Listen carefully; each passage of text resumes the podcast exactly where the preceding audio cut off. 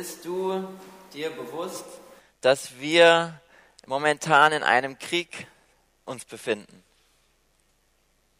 Ich meine nicht den, den Krieg zwischen Russland und der Ukraine.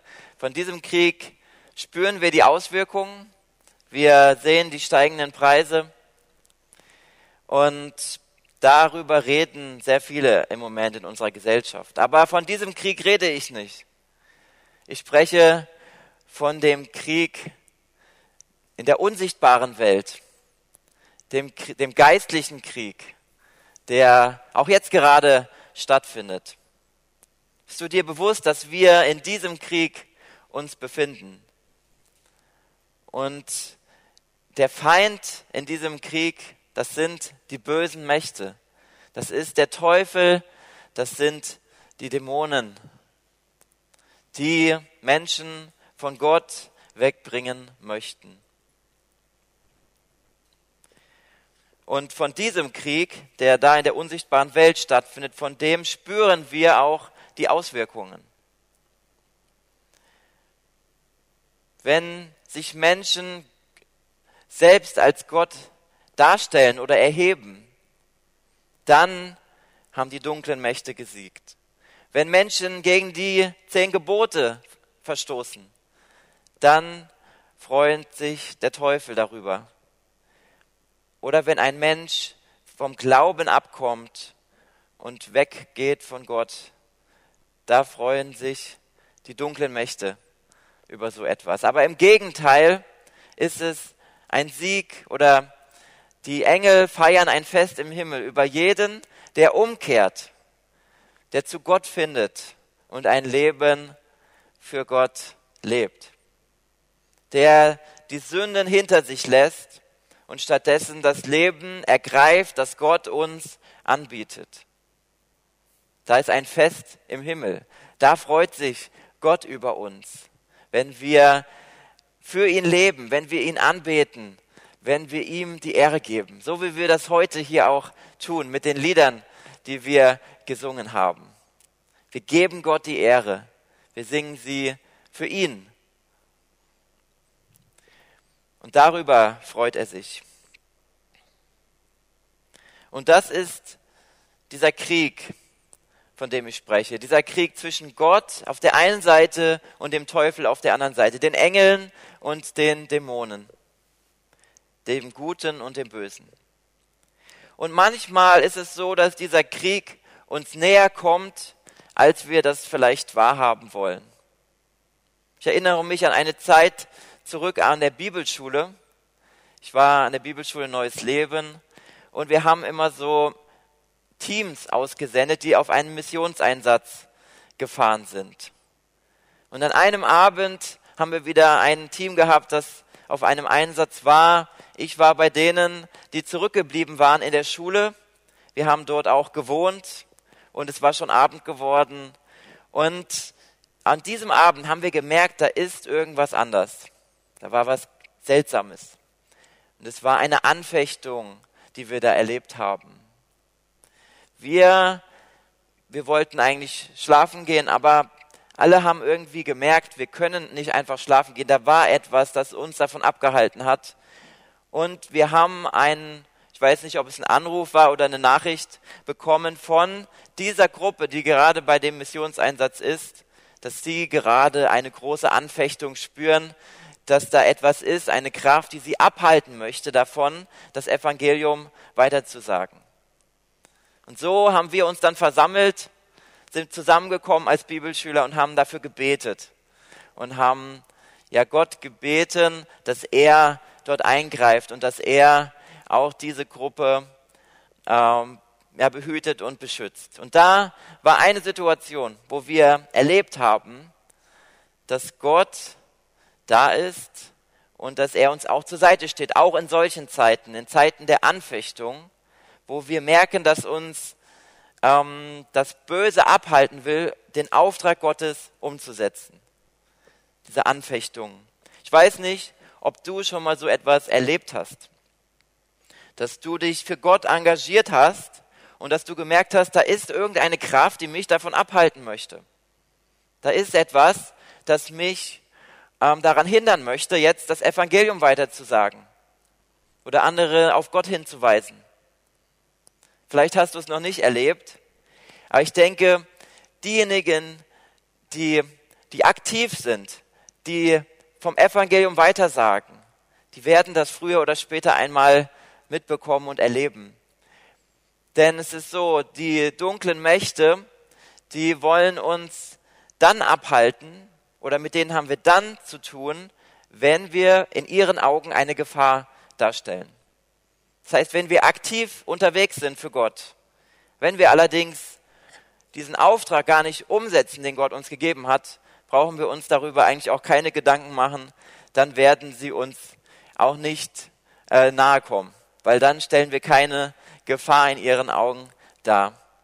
Aber auf der anderen Seite ist es, denke ich, auch ein gutes Zeichen, wenn wir sehen, wir sind unterwegs für Gott, wir engagieren uns für ihn und diese Anfechtungen zu haben. Das ist ein Zeichen dafür, dass wir auf dem richtigen Weg sind, denn dann machen wir das, was Gott will und wir sind aktiv dabei in diesem Krieg, in dem Gott uns auch gestellt hat. Es gibt eine Kirche. Und in diese, bei dieser Kirche steckt es schon im Namen drin, diese geistliche Auseinandersetzung, ähm, in der wir alle drin sind. Hat jemand eine Idee, welche Kirche das sein könnte? Es ist die Heilsarmee. Ja? Die Heilsarmee, ähm, es gibt sogar einige Gemeinsamkeiten zwischen unserer Kirche und der Heilsarmee.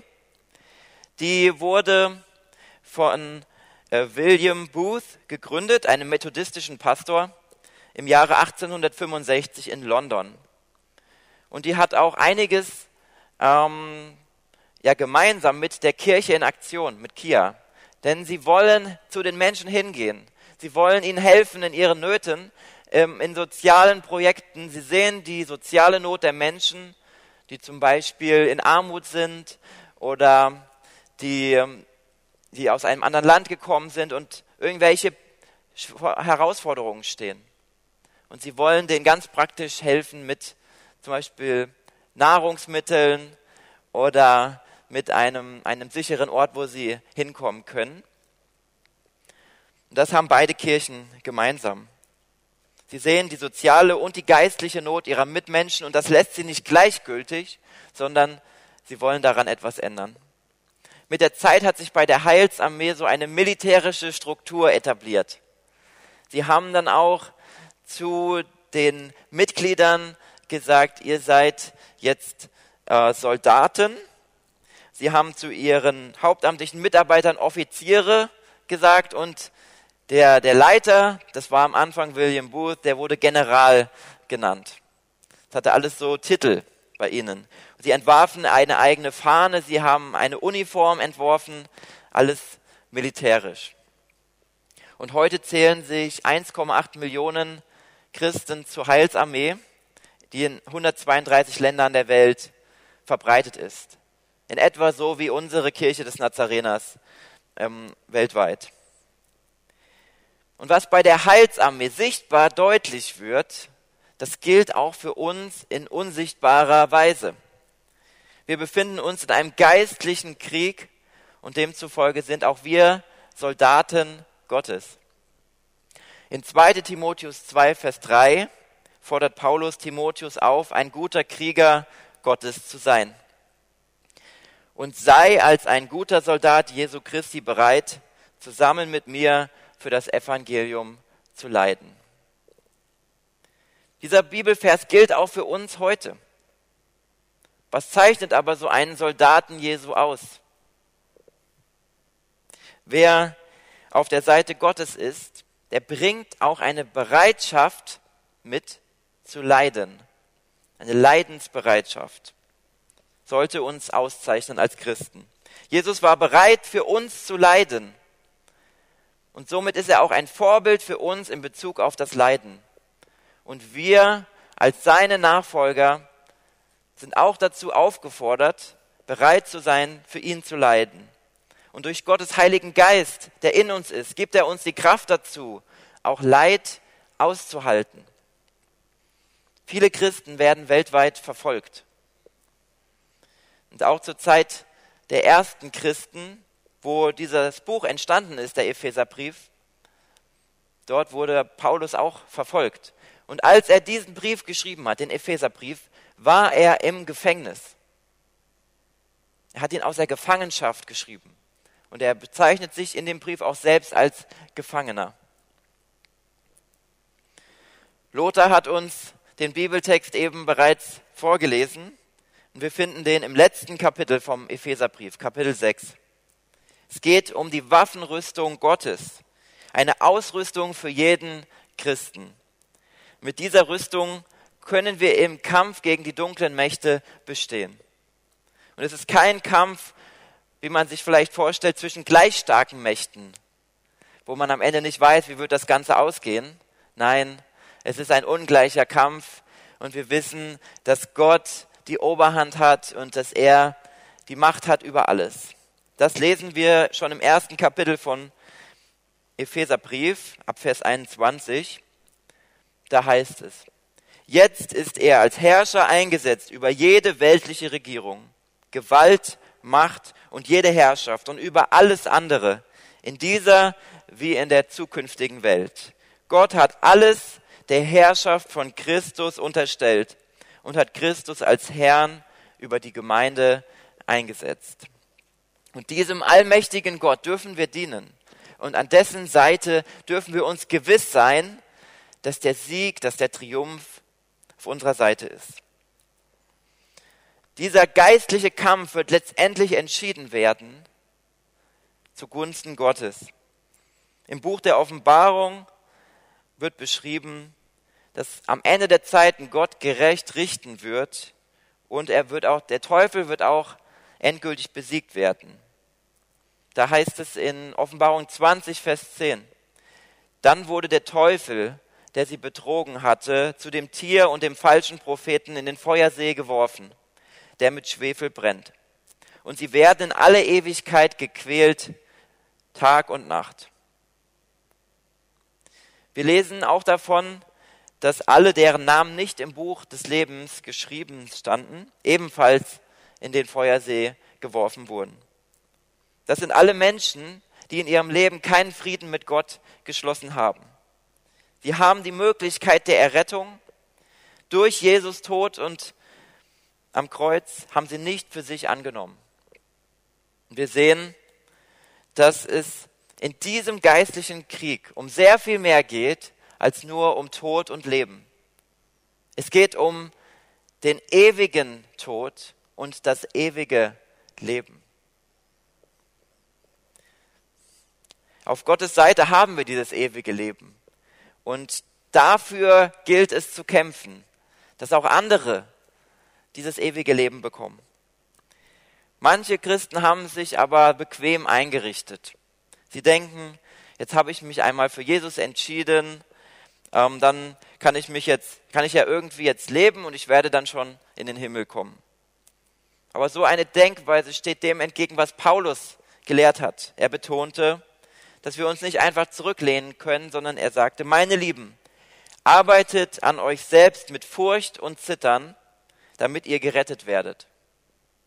Also nicht einfach zurücklehnen, äh, wie er das hier beschreibt. Die Waffenrüstung Gottes macht uns bewusst, dass wir uns in einem Krieg befinden.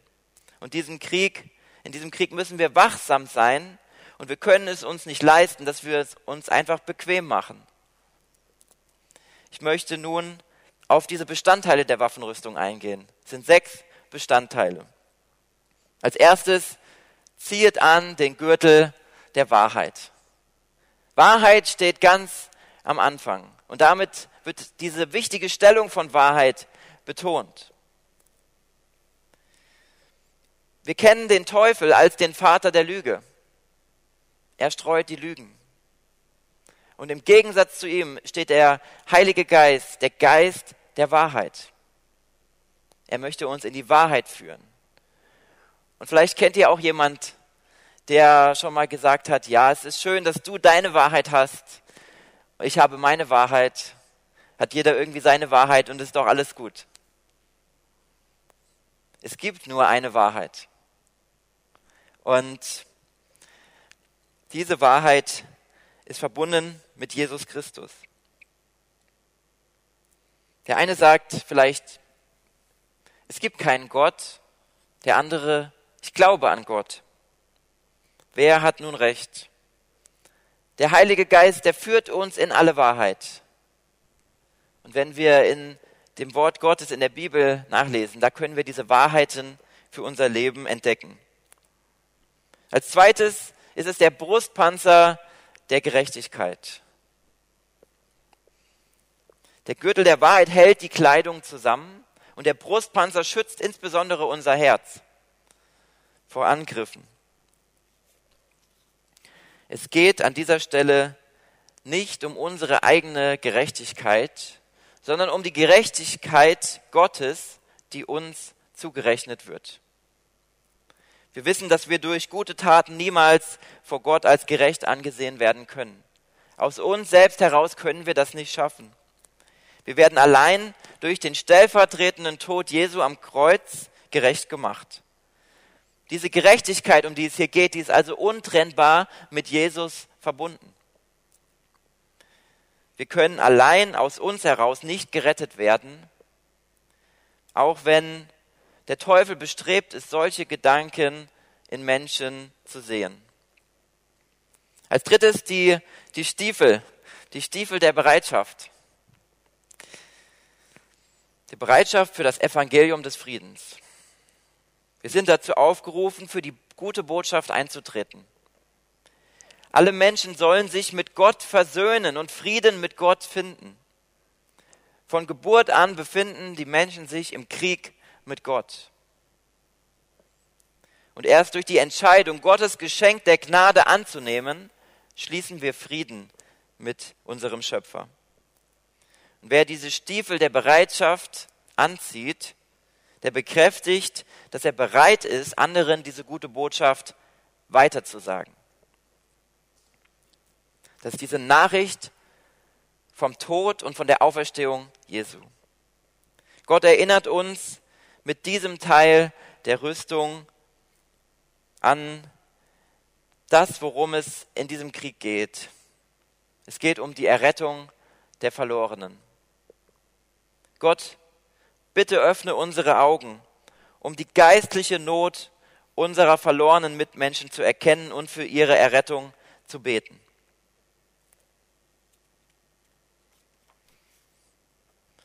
zu dem allen ergreift den Schild des Glaubens. Das griechische Wort für Glaube kann man auch mit Vertrauen übersetzen. Vertraut auf Gott in jeder Lage. Und dann steht da ja auch, dass dieser Schild uns bewahrt vor den feurigen Pfeilen des Bösen, die auf uns kommen. Mit dem Schild in der Hand sind wir uns, machen wir uns bewusst, dass ein Angriff kommen wird. Niemand trägt ein Schild einfach so herum, sondern man trägt den Schild in der Erwartung eines Angriffs. Und in dieser Erwartung können wir sein, wenn wir für Gott unterwegs sind, werden wir angegriffen werden. Das, das ist, das wird so sein. Aber wir sind auch beschützt von Gott. Er schützt uns. Der Schild schützt uns vor den feindlichen Angriffen. Wenn wir diesen Schild ergreifen, dann erinnert uns das daran, dass wir, auch wenn wir angegriffen werden, trotzdem beschützt werden von Gott. Und setzt den Helm der Rettung auf oder den Helm des Heils, wie er auch heißt. Wie auch schon der Brustpanzer der Gerechtigkeit uns geschützt hat, so schützt uns auch der Helm des Heils. Und beide erinnern uns an unsere Errettung alle, die wiedergeboren sind, alle, die sich bekehrt haben, haben den Heiligen Geist. Und dieser Geist gibt uns die Gewissheit, dass wir Kinder Gottes sind. Wir dürfen darauf vertrauen, dass Gott uns retten wird und dass er zu uns steht am Ende der Zeiten, wenn wir treu auf diesem Weg gehen, den Gott uns weist. Aber der Teufel möchte Zweifel in uns wecken. Wird Gott dich wirklich erretten? So wie du lebst? Wird, wird, er wirklich, wird er wirklich zu seinem Wort stehen? Oder wird er das vielleicht nicht tun? Der Helm des, des Heils, der schützt uns vor diesen Zweifeln und gibt uns die Gewissheit, wir werden diese Errettung erlangen, die Gott für uns vorbereitet hat. Und der letzte Teil, der letzte Gegenstand dieser Rüstung ist das Schwert des Geistes.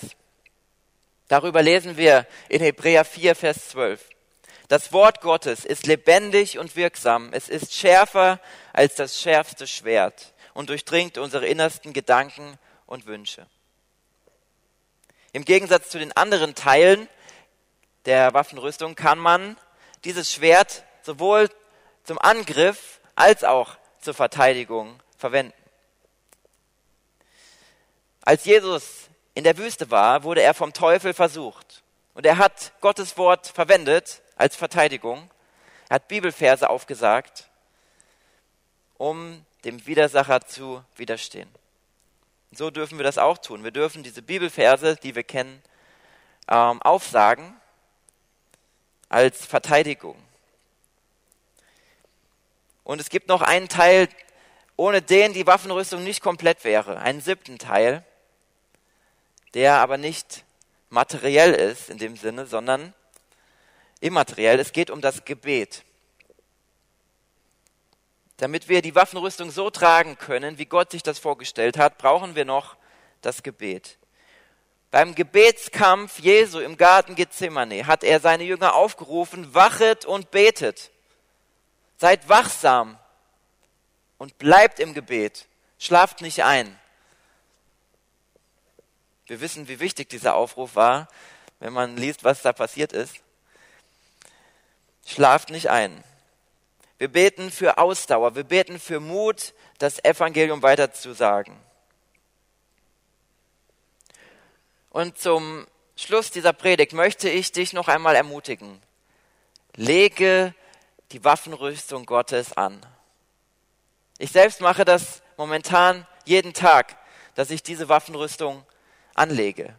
Ich mache mir dadurch auch bewusst, dass wir in diesem geistlichen Krieg sind. Tu das auch, mach das auch. Wir leben in unsicheren Zeiten und der einzige Halt, den wir noch haben können, der liegt in Gott. Bei ihm sind wir in Sicherheit. Er ist für uns eine feste Burg. Und dort sind wir geschützt vor unseren Feinden. Gott hat uns diese Waffenrüstung zum Schutz für uns gegeben. Und wie würden wir einen Soldaten bezeichnen, der in einen Krieg zieht, ohne sich eine Rüstung anzuziehen? Was würden wir dazu sagen? Vielleicht würden wir sagen, das ist ja jemand, der ist ja richtig leichtsinnig. Ja. Oder ja, ja, das ist ein, ein Beispiel, genau. Aber in der Regel würden wir sagen, es ist leichtsinnig, ohne eine Rüstung in den Krieg zu ziehen. Was für eine Dummheit. Und auch wir können uns nicht erlauben, ohne diese Rüstung in diesen Krieg zu gehen. Und du kannst diese Waffenrüstung Gottes anlegen, indem du dafür betest, diese Bestandteile anlegst. Und wenn du dich nicht mehr genau erinnerst, was ist, sind eigentlich diese Bestandteile, dann lies nach in Gottes Wort. Epheser Kapitel 6 ab Vers 10. Da kannst du das alles nachlesen. Lege die Waffenrüstung Gottes an, damit du nicht schutzlos in diesem geistlichen Krieg ziehst. Amen.